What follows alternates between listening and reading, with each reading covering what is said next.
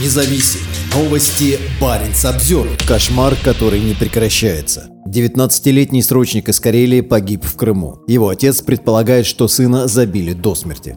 Уроженец карельского города Питькаранта, солдат срочной службы Андрей Ложиев, умер в госпитале, куда попал, возможно, после избиения. Молодого человека заставляли подписать контракт, потому отправили в полевые лагеря, а затем он очнулся на больничной койке. Ложиев скончался от отека мозга. Его отец считает, что в этом виноваты командиры, которых теперь он хочет привлечь к уголовной ответственности. У нас единственный сын, понимаете? Мы отдали его служить в армию, но не убивать. А его... Я хочу других детей защитить. Своему сыну я уже помочь ничем не могу. Житель карельского города Питькаранта Николай Ложиев старается сохранять спокойствие в разговоре с журналистом, но в каждом слове слышится боль. 2 ноября его сын, 19-летний Андрей Ложиев, умер в военном госпитале. Как он там оказался и почему, Николай не знает. Но знает, что его сын-срочник из Карелии почему-то оказался на границе с Херсонской областью, потерял сознание, а потом очнулся на больничной койке со следами побоев. Андрей пошел служить в конце июня. Его отправили в Ставропольский край, в город Буденновск, а 1 сентября перекинули в Крым. Их отвезли в полевые лагеря, я не знаю, что они там делали. Он говорил, что идет стрелковая подготовка. Каждый день им там внушали, что нужно контракт подписать. Я говорил, сынок, не вздумай подписывать. Потом на месяц пропала связь. Либо у них телефоны забирали, либо еще что-то делали.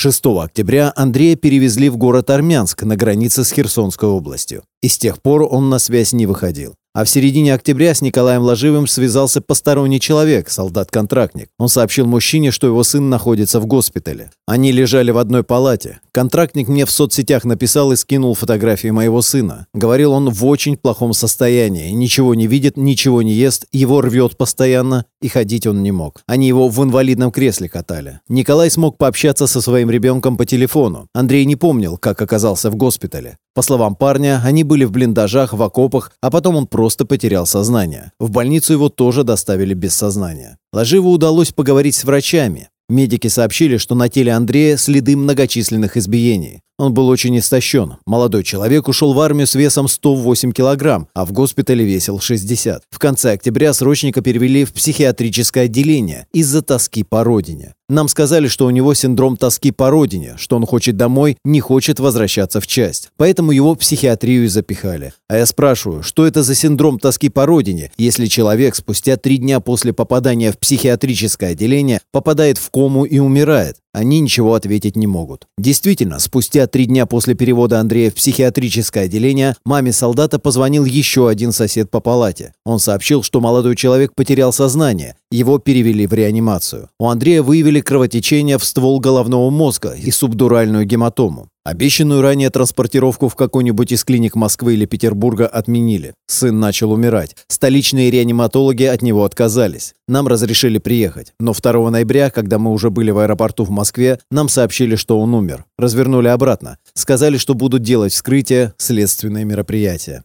Николай и его жена вернулись домой, в Питькаранту. Через несколько дней им позвонил замкомандира военной части в Ставропольском крае, где служил Андрей. Предложил родителям приехать туда, купить гроб, обмыть сына и оплатить ритуальные услуги. Я тогда встал в ступор полный. У меня произошел сердечный приступ, вспоминает свою реакцию мужчина. На момент написания этого текста он находится на больничном. Сейчас семья ждет, пока им привезут тело сына. По словам Николая, даже с этим у военных возникли проблемы. То нелетная погода, то еще что-то. Самое страшное – это ожидание. Это кошмар, который не прекращается никак. В декабре Андрею могло бы исполниться 20 лет. Единственное, что он успел в жизни – окончить колледж по специальности тракториста и бульдозериста. Отец планировал устроить его на завод, где и сам работал. Он у меня мальчишка добрый был, слова плохого никому не скажет. Спокойный, тихий, смирный, дисциплинированный, никогда не нарушал законов, не выпил ни рюмки вина, ни разу не закурил. И в драку он случайно не мог ввязаться, я знаю своего парня. Николай Ложиев говорит, что мысли откосить от армии ни у кого не было. В их семье не принято нарушать закон. Однако мужчина не мог предполагать того, что случится с его сыном.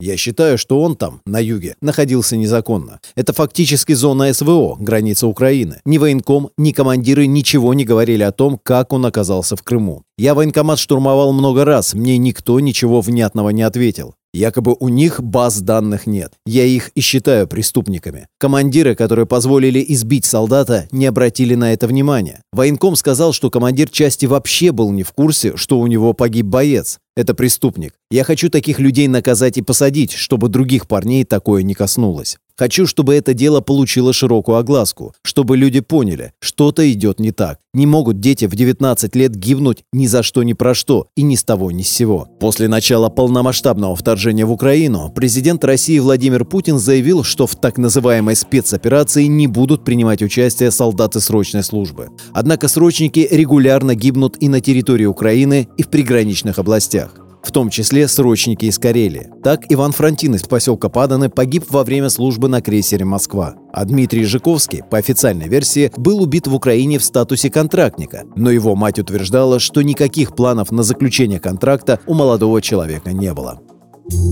Парень Самсервер